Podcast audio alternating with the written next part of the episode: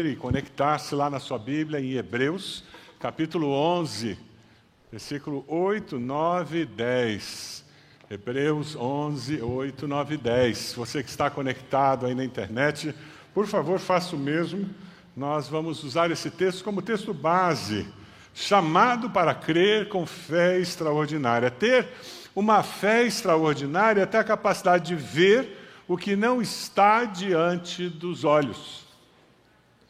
Durante esse mês, nós estamos estudando personagens bíblicos que foram relatados no capítulo 11 de Hebreus como pessoas de fé. E nós queremos iniciar esse ano exercitando a nossa fé, sendo desafiados a viver e viver com uma fé extraordinária. Você aceita esse desafio? Nós queremos aprender a dar passos de fé na nossa vida. A tecnologia tem progredido muito nos últimos tempos, não é verdade? Você já ouviu falar de holograma? Quantos aqui já ouviram falar disso? Ah lá. Eu sei que nos Estados Unidos já teve uma igreja em que o pastor pregou no, no templo central lá, e num campus que eles tinham, apareceu o holograma. Você pode imaginar eu aqui pregando, nós temos EBB Uberaba acontecendo nesse exato momento. E ao invés da ministra Ariane estar pregando lá, o meu holograma estaria lá no palco do auditório da escola Willie Jans. Já imaginou? É para lá que nós estamos indo, minha gente. E não tem volta. É desse jeito. Eu queria trazer um vídeo aqui só para a gente ter uma ideia de como seria isso. Dá uma olhadinha nesse vídeo.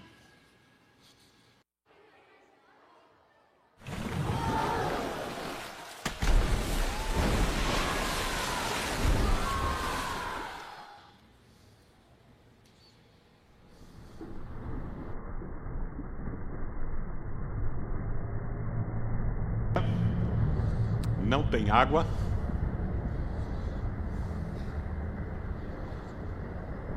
Só tecnologia.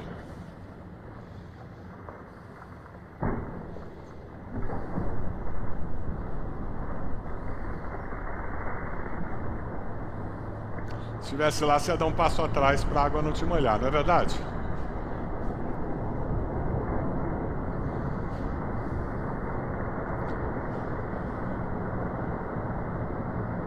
Nome disso é projeção holográfica. É um processo fotográfico que produz imagens graças às diferenças entre dois lasers. Essas imagens são projetadas em um ginásio de uma Câmara Municipal. Não há nenhuma gota d'água na sala e muito menos uma baleia. Tecnologia da empresa Magic Leap. Você viu Matrix? Está chegando. Metaverso já é realidade. E nós vamos ser desafiados a enxergar isso. Parece com fé. Ou seja, eu vejo que não existe. Holograma é isso. Mas fé é diferente. Fé é mais do que isso. Ter fé é imaginar como serão as coisas no futuro que ainda não existe e perceber Deus materializando esse futuro. Pela fé, nós podemos ir além do que está visível. E pela fé nós percebemos o mover sobrenatural de Deus, que transforma o invisível em visível. Amém? Eu li num comentário, eu queria compartilhar com os irmãos. Fé não é uma âncora mas uma vela esticada pelo vento. Fé não é um navio no ancoradouro, mas um navio enfrentando os desafios do alto mar. Fé não é desfrutar o que já existe, mas explorar as vastas possibilidades do que existe à frente. As nossas maiores experiências de fé transcendem a razão humana vão além da nossa lógica humana. Você já descobriu isso? Enquanto você estiver preso na lógica humana, você não consegue dar passos de fé. Tem uma definição de fé que eu trago no meu coração e tem me abençoado muito. Ter fé significa obedecer a Deus, apesar dos sentimentos dentro de mim, das circunstâncias ao meu redor e das consequências diante de mim. Ter fé significa obedecer a Deus, apesar dos sentimentos que existam dentro de mim, das circunstâncias ao meu redor e das consequências daquela decisão. A fé de Abraão gerou muitas consequências e foi uma fé que foi transformada em realidade para ele e para os seus descendentes. Gênesis 15, 6 diz que Abraão creu no Senhor e isso lhe foi acreditado como justiça. Repetidamente durante a sua vida, Abraão teve que dar passos de fé e exerceu essa fé, confiando em Deus e obedecendo a Deus, a ponto dele ser conhecido como pai da fé. O pai Abraão é o pai da fé Abraão, porque pela fé ele obedeceu ao chamado de Deus. Lendo Hebreus 11, 8 a 10, nós vamos encontrar algumas coisas que são muito relevantes para nós, os nossos dias. Nós somos chamados por Deus para crer, pela fé, mas para crer e obedecer. Não tem como dizer que eu tenho fé se a minha fé não se transforma em algo concreto, em decisões, em ações, em manifestações. Versículo 8 diz assim: Pela fé, Abraão, quando chamado, obedeceu e dirigiu-se a um lugar que mais tarde receberia como herança, embora não soubesse para onde estava indo. O Senhor disse lá em Gênesis 12, 1: Saia da sua terra, do meio dos seus parentes e da casa de seu pai, e vá para a terra que eu lhe mostrarei. Deixe a sua casa, sua família, seus parentes, seus amigos, deixe o seu negócio.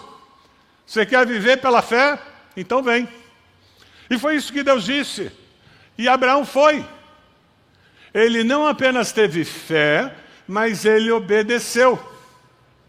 Não me diga que você tem fé se essa fé não se concretiza em ações, atitudes e obras. É interessante porque se você teve que morar num lugar longe da sua família de origem, você teve uma experiência próxima do que Abraão viveu. Quantos aqui já mudaram e foram para uma cidade onde não tinha parente, não tinha amigo, não tinha nada? Você chegou na cidade e começou do zero. Olha lá quanta gente. Ah, se eu não tenho uma atitude certa, se eu não entendo que existe uma motivação maior para estar ali, Curitibano é fechado. Já ouviu isso em algum lugar? Eles conseguem entrar no elevador e ninguém falar com ninguém o tempo todo. Curitibano anda de ônibus. Você já viu ônibus em Curitiba? É um silêncio. Eu me lembro quando eu estudava no Rio de Janeiro, você entra no ônibus no Rio, você senta do lado de uma pessoa, aquela pessoa vai contar a vida para você. Eu me lembro uma vez que eu sentei do lado de uma senhora, ela me contou a vida dela desde a infância, casamento, a vida sexual dela. Nunca tinha visto aquela mulher.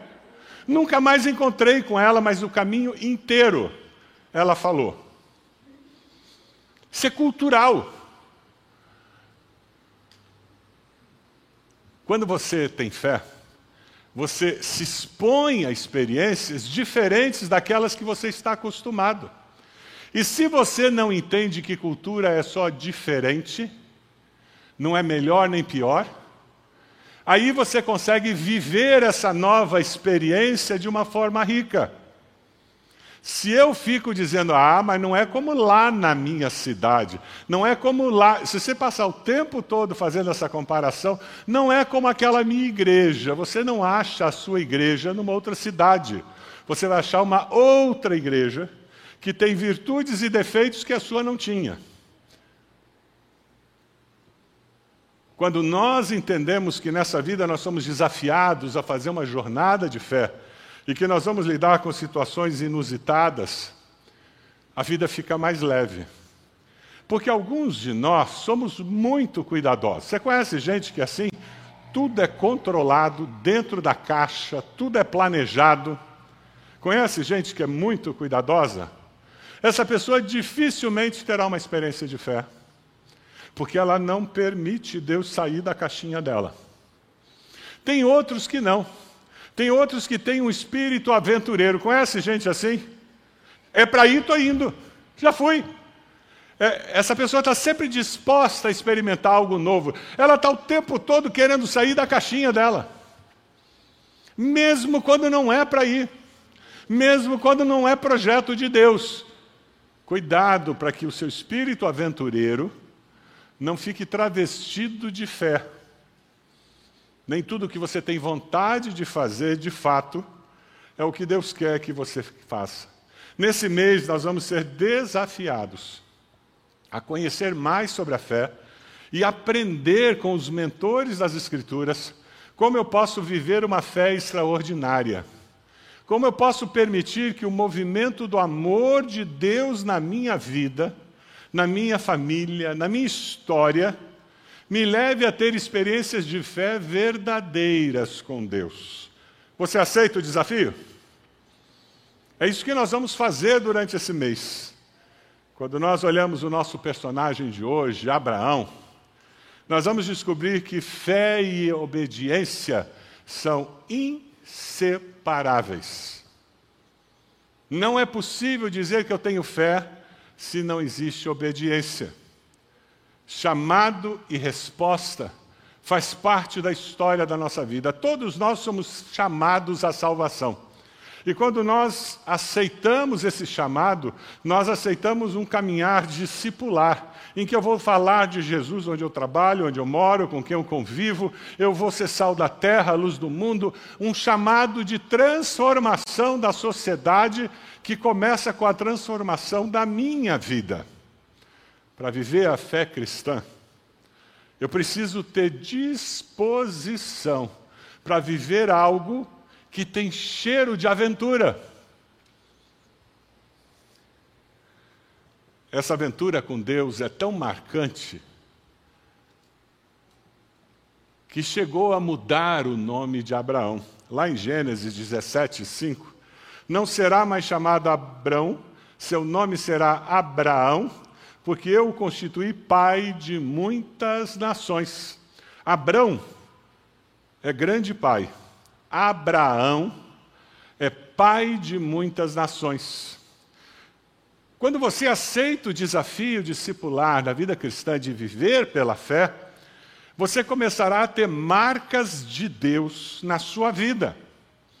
Não tem como viver uma experiência de fé sem ser marcado pelas minhas experiências com Deus. Para Abraão foi mudança de nome, que era muito comum naqueles dias. O que, que mudou na sua vida? Porque você vive pela fé. O Deus que nós servimos e que se alegra quando nós, pela fé, o obedecemos, ele faz alianças conosco, ele faz promessas. Na vida de Abraão, você vai encontrar isso lá em Gênesis 12, 2 e 3. Nós vamos encontrar sete alianças que Deus fez com Abraão. Dê uma olhadinha aí. Sete alianças.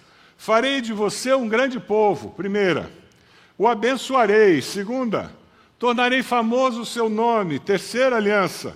Você será uma bênção. Quarta aliança. Abençoarei os que o abençoarem. Quinta aliança, amaldiçoarei os que o amaldiçoarem. Sexta aliança, por meio de você todos os povos da terra serão abençoados. Você percebe como Deus sempre abençoa para que nós sejamos bênção. Quem vive pela fé, abençoa quem está perto daquela pessoa. Porque o amor de Deus que está dentro dessa pessoa transborda e começa a tocar a vida das pessoas que estão ao nosso redor. Você foi chamado por Deus para ser bênção, chamado por Deus para abençoar. Você não foi chamado por Deus para atormentar alguém. Você não foi chamado por Deus para criticar alguém. Você não foi chamado por Deus para julgar alguém. Você não foi chamado por Deus para falar mal de alguém.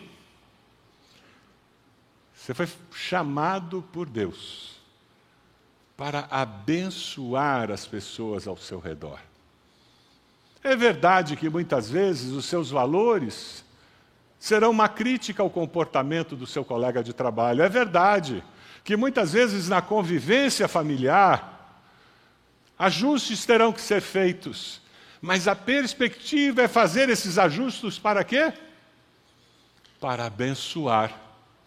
Quem vive pela fé descobriu que eu creio em Deus e obedeço a Deus porque eu quero ser bênção para as nações, para a minha cidade, para a minha vizinhança, eu quero ser bênção para os meus colegas de trabalho, de faculdade, de escola, eu quero ser bênção para a minha família. Eu quero ser bênção para o meu cônjuge. Sabe, porque quando eu tenho essa postura mental, quando eu tenho essa atitude no meu coração, fica mais fácil enfrentar o que naturalmente vem na vida, que são as provações. São os momentos de deserto. Dê uma olhadinha no versículo 9. Vamos ler juntos o versículo 9? Hebreus 11, 9. Vamos lá? Pela fé, peregrinou na terra prometida, como se estivesse em terra estranha. Viveu em tendas, bem como Isaac e Jacó, coerdeiros da mesma promessa. Se você esquecer tudo o que eu falei hoje, agora e que vou falar depois, não esqueça essa frase. Se você esquecer tudo, não esqueça essa frase. Fé é paciente. Quem tem fé tem paciência. A fé de Abraão foi uma fé paciente. Ele chegou na terra prometida, Deus tinha chamado, ele foi para a terra prometida tinha nada à venda. Ele morou em tendas, ele não foi dono de nada. Ele viveu como peregrino, ele viveu como estrangeiro, errante naquela terra, mas Deus, o Senhor não tinha mandado eu ir para lá? Que história é essa, Deus? Eu não estou entendendo. Não é verdade que tem horas que você obedece pela fé e você não entende o que está acontecendo no caminho? Quantos já tiveram essa experiência? E quem disse que você tem que entender tudo? Talvez você nem entenda, nem consiga absorver a dimensão do que Deus tem preparado para você. Foi o que aconteceu com Abraão. As promessas de Deus nunca tiveram pleno cumprimento na vida de Abraão. E isto não o fez abandonar a sua fé. A B. Sims fez uma entrevista com George Miller. George Miller é um homem conhecido pelo que ele fez na Inglaterra com orfanatos, quando crianças ficavam nas ruas. E ele era um homem de oração. A vida de George Miller é muito linda por causa das orações. Ele tinha um caderno com mais de 40 mil orações respondidas. As respondidas. E o interessante é porque Simples perguntou para ele e disse: George Miller, você é muito conhecido por ser um homem de oração. Alguma vez você orou e Deus não respondeu? O registro daquele escritor é que Jorge Miller se, se arrumou na cadeira, olhou para ele e disse: Nunca, Deus nunca deixou de responder uma oração. Passaram-se alguns segundos e Jorge Miller olha para ele de novo e diz: Bem, pensando bem, faz 52 anos e seis meses que eu oro pela salvação do filho de um amigo meu. E ele ainda não se entregou a Cristo, mas vai. Ele ainda não entregou a Cristo, mas vai. O interessante é que o filho desse amigo de George Miller se entregou a Cristo no dia do funeral de George Miller. No cemitério, do lado do túmulo do George Miller, ele se ajoelhou e confessou Jesus como Salvador. George Miller nunca viu a resposta da sua oração, você também não verá a resposta de várias orações que você faz. E isso não significa que Deus não é fiel, isso não significa que Deus não responderá, porque você passará dessa vida e as suas orações ficarão diante de Deus como incenso. Deus responde às nossas orações. Você acredita nisso? Pastor Sérgio Queiroz, lá de João Pessoa, fez uma afirmação que eu achei muito interessante no Twitter dele. E eu compartilho com vocês. Muitas vezes, Deus não nos dá respostas para as nossas perguntas. Mas o silêncio do Altíssimo não significa insensibilidade ou sadismo, tampouco abandono ou desamor. Tem horas que Ele só quer que saibamos quem é o nosso porto seguro e não para onde o barco deve navegar depois. Quem é o nosso porto seguro? Deus está muito mais interessado no seu coração do que nas respostas às suas orações. Deus pode responder assim.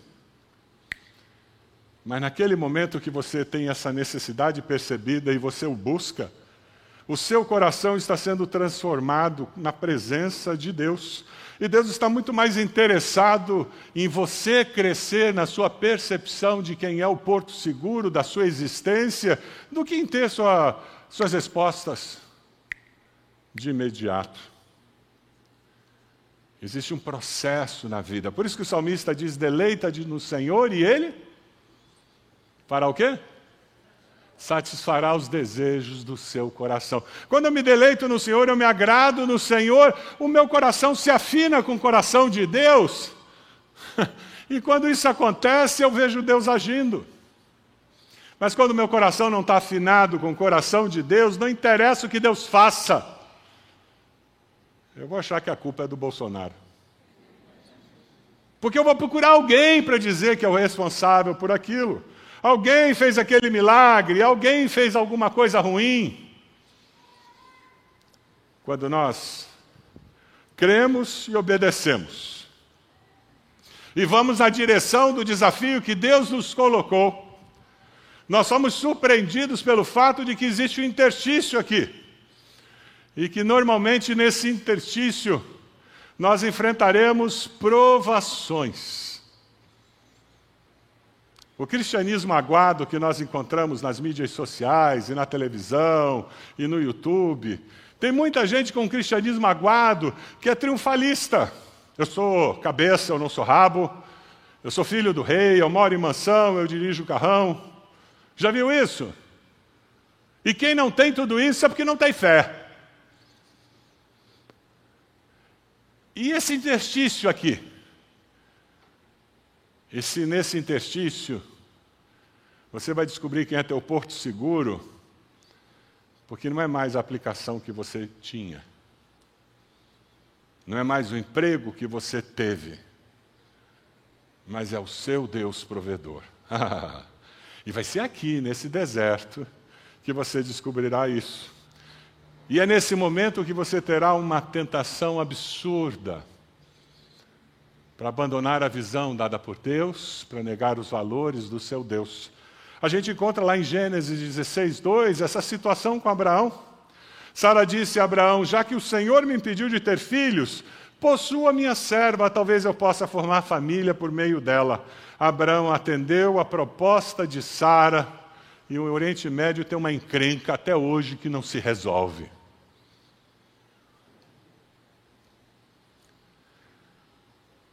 o pai da fé, que aceitou o desafio de sair daqui para lá e vai no meio do caminho. Ele parece comigo e com você, não parece? Fala a verdade. No meio do caminho, ele estava indo. Ele perdeu de vista a visão maior que Deus tinha para ele. ele tentou dar um jeitinho brasileiro para resolver o problema. Ele tentou manipular a situação, já que Deus não fazia nada. A minha palavra para você, meu irmão, minha irmã, pare de tentar responder a resposta que é de Deus.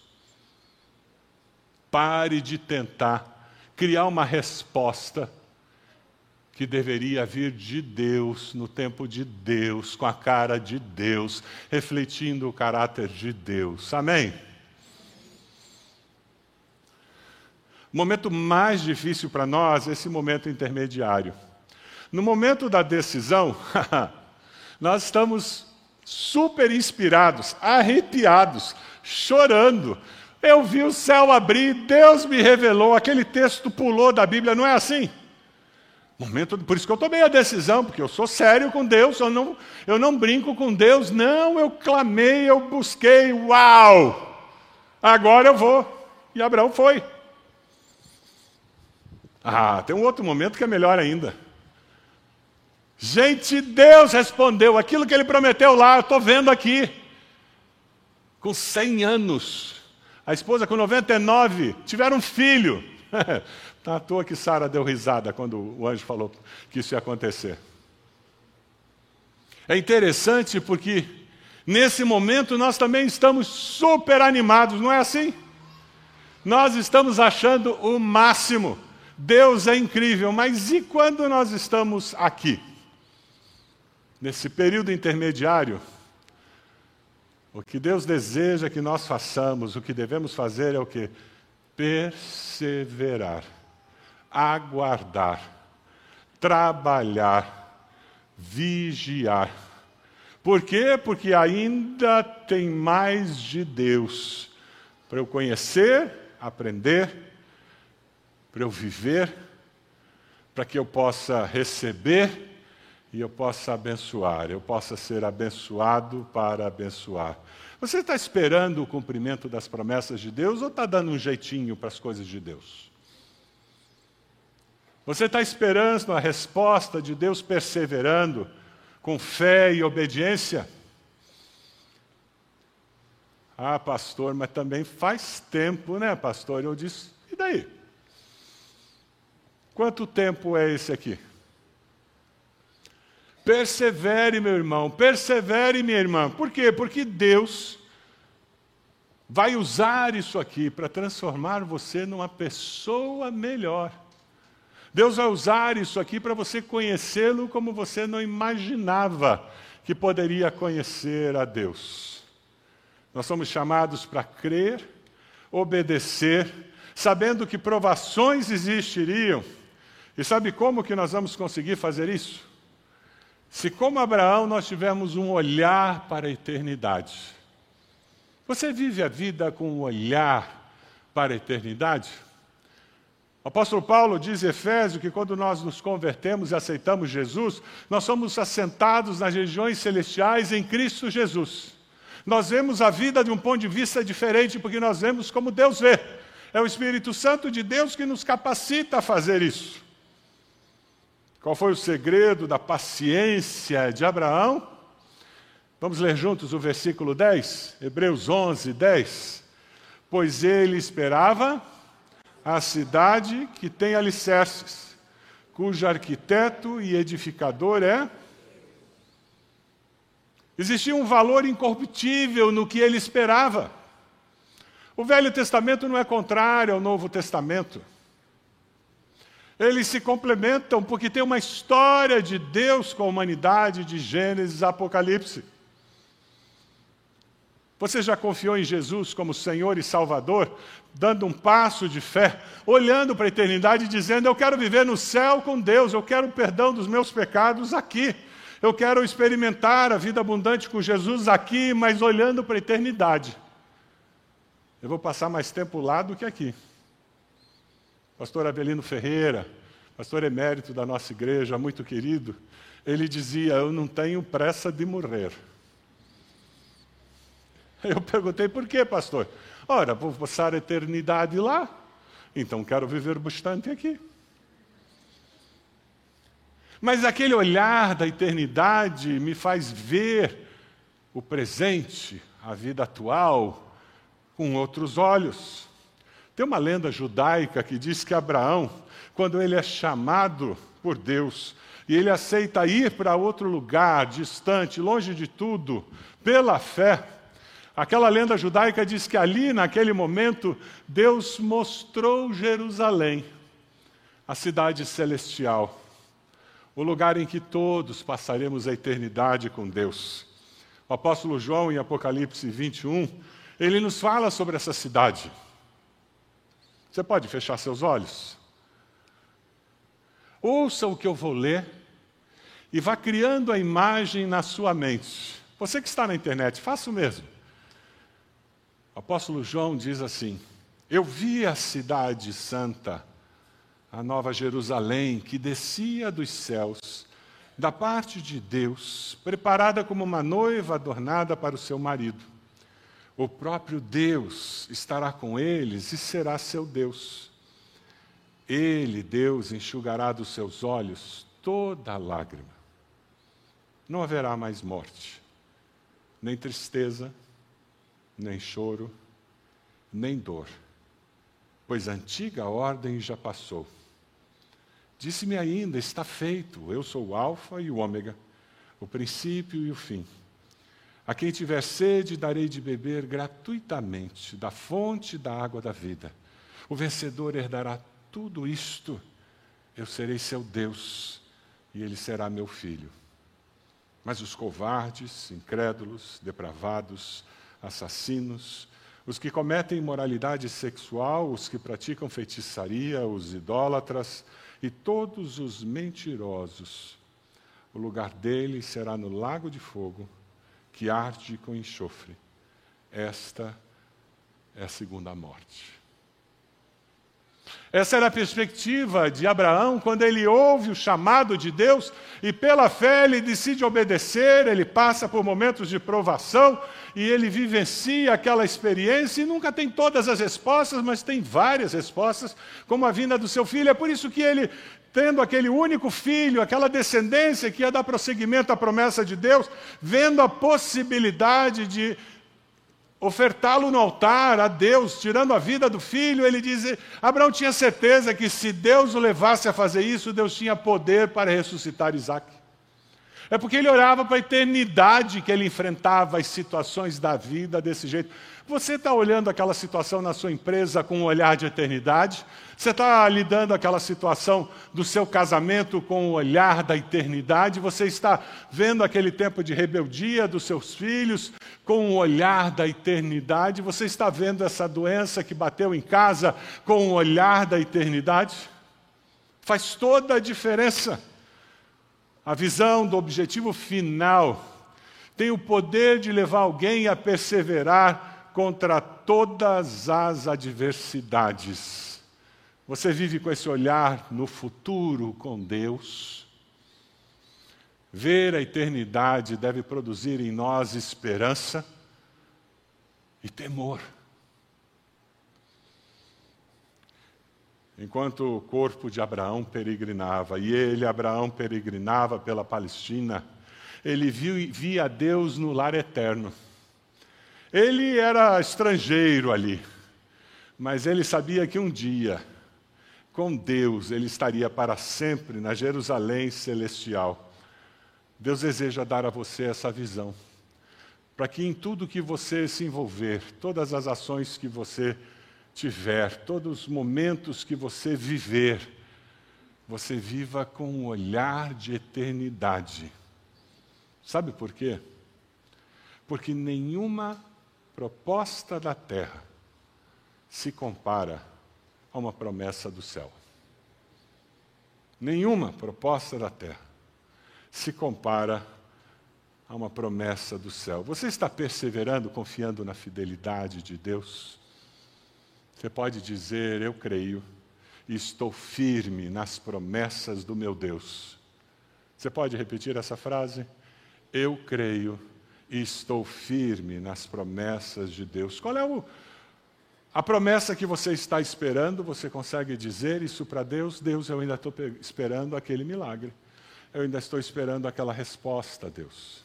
Sabe por que, que George Miller tinha 40 mil orações respondidas, registradas em seu caderno?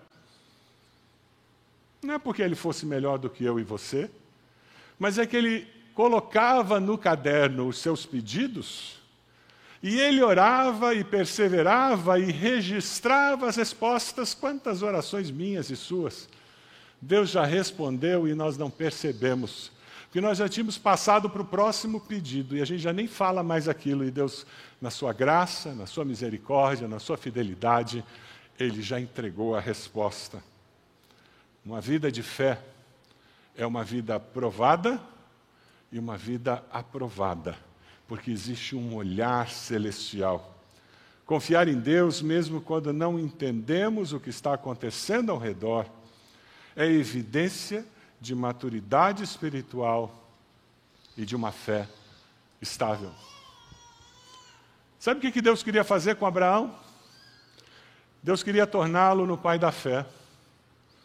E ele teve que aceitar o desafio de sair da zona de conforto dele, de viver aquele tempo de peregrinação, até chegar ao ponto em que ele amadureceu no seu relacionamento com Deus.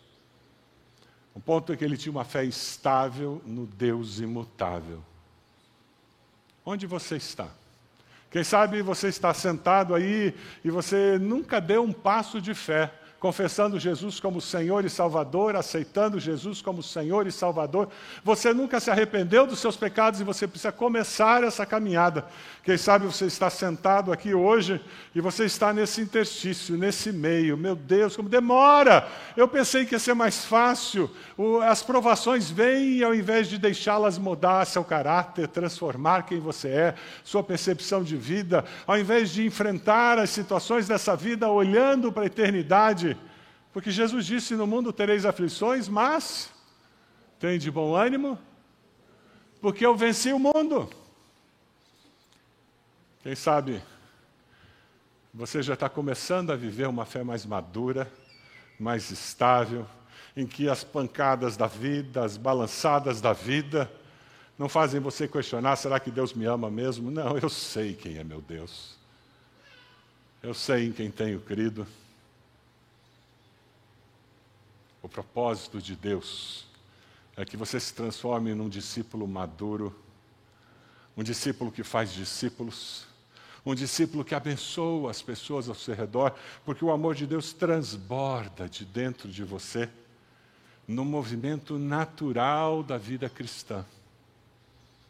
E as pessoas são abençoadas porque elas convivem com você. As pessoas têm sido abençoadas porque convivem com você, porque você é fiel a Deus. Pela fé, somos desafiados a sair da nossa zona de conforto. E o desejo de Deus é que você seja conhecido como aquele que faz parte do grupo dos ousados da fé. E não, não parece grupo de motociclista, ousados da fé? Já imaginou a sua descendência? Seus filhos, netos, contarem histórias dizendo vovô, vovó, fazia parte do clube dos ousados da fé. Que mulher de fé que era minha mãe. Que, mulher, que homem de fé foi meu avô. O desejo de Deus é que exista essa construção na sua vida e na história da sua família, porque você se envolveu vivendo as etapas da vida pela fé, confiando em Deus. Eu quero desafiar você, nesse novo ano que se inicia, a manifestar essa sua fé obedecendo a Deus em todas as dimensões da sua vida, inclusive nos ministérios aqui da nossa igreja, no seu pequeno grupo. Quem sabe é hora de você aproveitar a oportunidade desse tempo para servir no ministério infantil servir nos guardiões, oportunidade de Deus para abençoar outras gerações. Quem sabe você vai se envolver nos pequenos grupos, no, na vida discipular, e você vai aproveitar essa oportunidade de Deus na sua vida para transbordar e abençoar aqueles que estão ao meu redor. Você pode fechar seus olhos, por gentileza? Deus chama você. E Deus espera obediência. Você pode dizer, Deus, eu obedecerei e viverei com senso de missão. Deus chama você e você será fiel em todo o tempo. Você perseverará confiando em Deus mesmo na provação. Você pode dizer, Deus, eu confiarei nas promessas do Senhor. Você está sendo chamado para crer, viver e ver a eternidade na sua vida. Deus chama você a ter uma visão de fé. Você está vivendo com percepção da eternidade? Eu serei fiel à visão de Deus para mim. Qual a resposta de Deus que você precisa na sua vida? Diga isso para Ele. Deus, eu continuo esperando essa resposta. Eu continuo esperando esse milagre. Eu continuo esperando essa mudança. Você pode ficar de pé? Nós vamos começar a cantar. E esse cântico é muito especial. E eu queria que ao cantar esse cântico, você que está esperando uma resposta de Deus, e que mais uma vez hoje quer colocar essa resposta, de, esse pedido diante do Senhor, eu vou pedir para você sair do seu lugar, vir aqui à frente e se ajoelhar. É isso que nós vamos fazer e terminar esse culto de joelhos. Você confessou Jesus como Salvador, vem até aqui. Pode sair do seu lugar já e vir aqui. E venha colocar esse pedido, essa oração. Quantos anos eu até tinha parado de orar por isso, Deus. O teu Espírito falou ao meu coração: sai do seu lugar. Já tem gente vindo. Sai do seu lugar e vem para cá. E nós vamos orar por você. Nós vamos nos derramar na presença do Senhor. Vamos colocar esses pedidos, vamos colocar esses desafios, esses passos de fé que eu sei que eu tenho que dar. Coloque diante do Senhor e espere a resposta certa que vem do Senhor. Enquanto nós cantamos, sai do seu lugar, vem aqui, coloque-se de joelhos. Eis-me aqui outra vez diante de ti. Abro meu coração, meu clamor, tu escutas e fazes sair as barreiras em mim. Este é Senhor e dizes palavras de amor, esperança sem fim ao sentir o teu toque, tua bondade libertas meu ser no calor deste lugar. Eu venho. Já tem várias pessoas aqui. Deus está falando com você. Tem alguma coisa que você quer colocar diante do Senhor? Venha até aqui.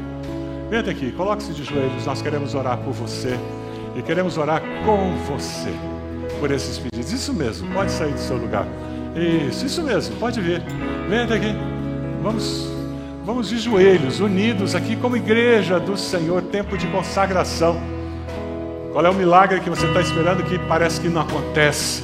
Qual é a resposta lá no, no teu tua profissão, na tua vida pessoal, no teu relacionamento conjugal, com teus filhos, com teus pais? Vem até aqui. Coloque-se diante do Senhor, tempo de consagração, tempo de intercessão. Nós vamos continuar cantando. Enquanto você está vindo, pode sair do seu lugar, vem aqui e nós vamos continuar cantando.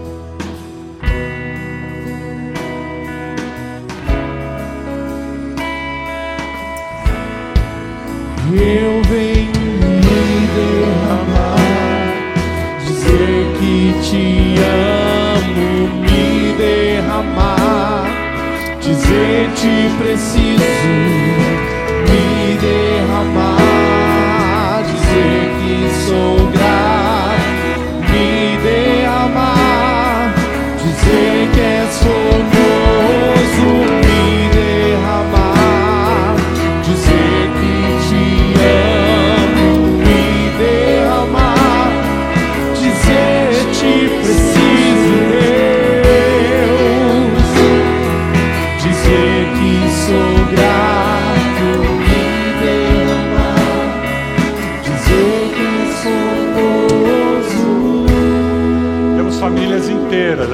coisa gostosa ver a família toda de joelhos diante do Senhor.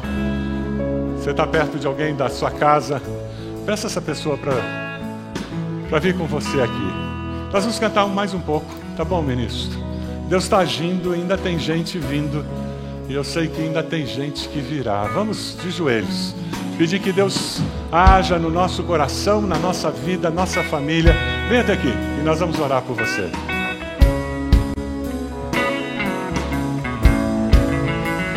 Eis-me aqui outra vez diante de ti. abro meu coração, meu clamor. Tu escutas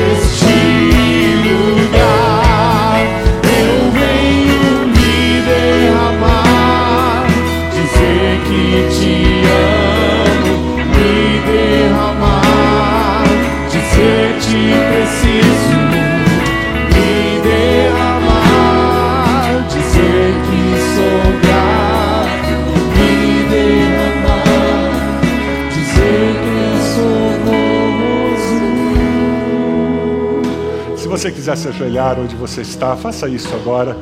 E nós vamos terminar esse culto de joelhos diante do Senhor. Você que está na internet, eu quero desafiar você a se ajoelhar aí onde você está. Se você tem um pedido que você quer compartilhar, um sonho, um milagre que você espera, entre em contato conosco. Nós queremos orar com você e queremos orar por você nesse tempo tão especial. Deus, Eu me uno a esses irmãos e irmãs que estão aqui à frente, derramando a sua alma diante do Senhor. Nós não temos nenhum outro a quem buscar senão ao Senhor. Só o Senhor é Deus na nossa vida. Não existe nenhum outro Deus, nada que tenha importância e prioridade senão o Senhor dos exércitos, Criador dos céus e da terra. Deus, de joelhos nós reconhecemos a tua grandeza, a tua majestade, a tua santidade, Senhor. É com temor e tremor que nós oramos ao Senhor. O Senhor conhece o anseio de cada coração. Aquele milagre, aquela intervenção, aquela mudança, aquela resposta. Ó Deus, mais do que buscar o milagre, a intervenção, a resposta, nós queremos buscar ao Senhor, porque só o Senhor é Deus. Nós pedimos que o Teu Santo Espírito haja em nós e nos transforme em discípulos verdadeiros, multiplicadores, em pessoas abençoadas para abençoar. E ó Deus, no meio da provação, que nós possamos perseverar, com a tua graça, com o teu favor. Que ó Deus, no meio da provação e da demora e da espera, nós possamos olhar o que é invisível, nós possamos ver o eterno, embora estejamos aqui, hoje, aqui. Ó Deus, nos dê a visão da Jerusalém celestial, da tua glória, para que nós vivamos hoje como cidadãos do céu na terra.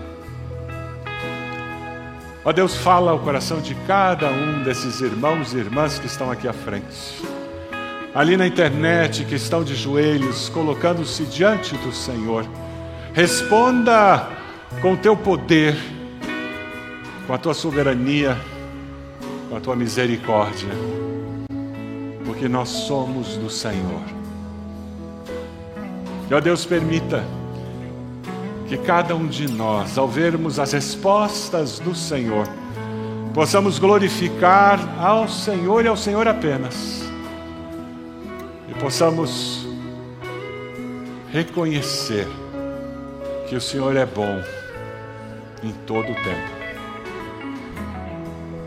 Nós oramos assim, Senhor.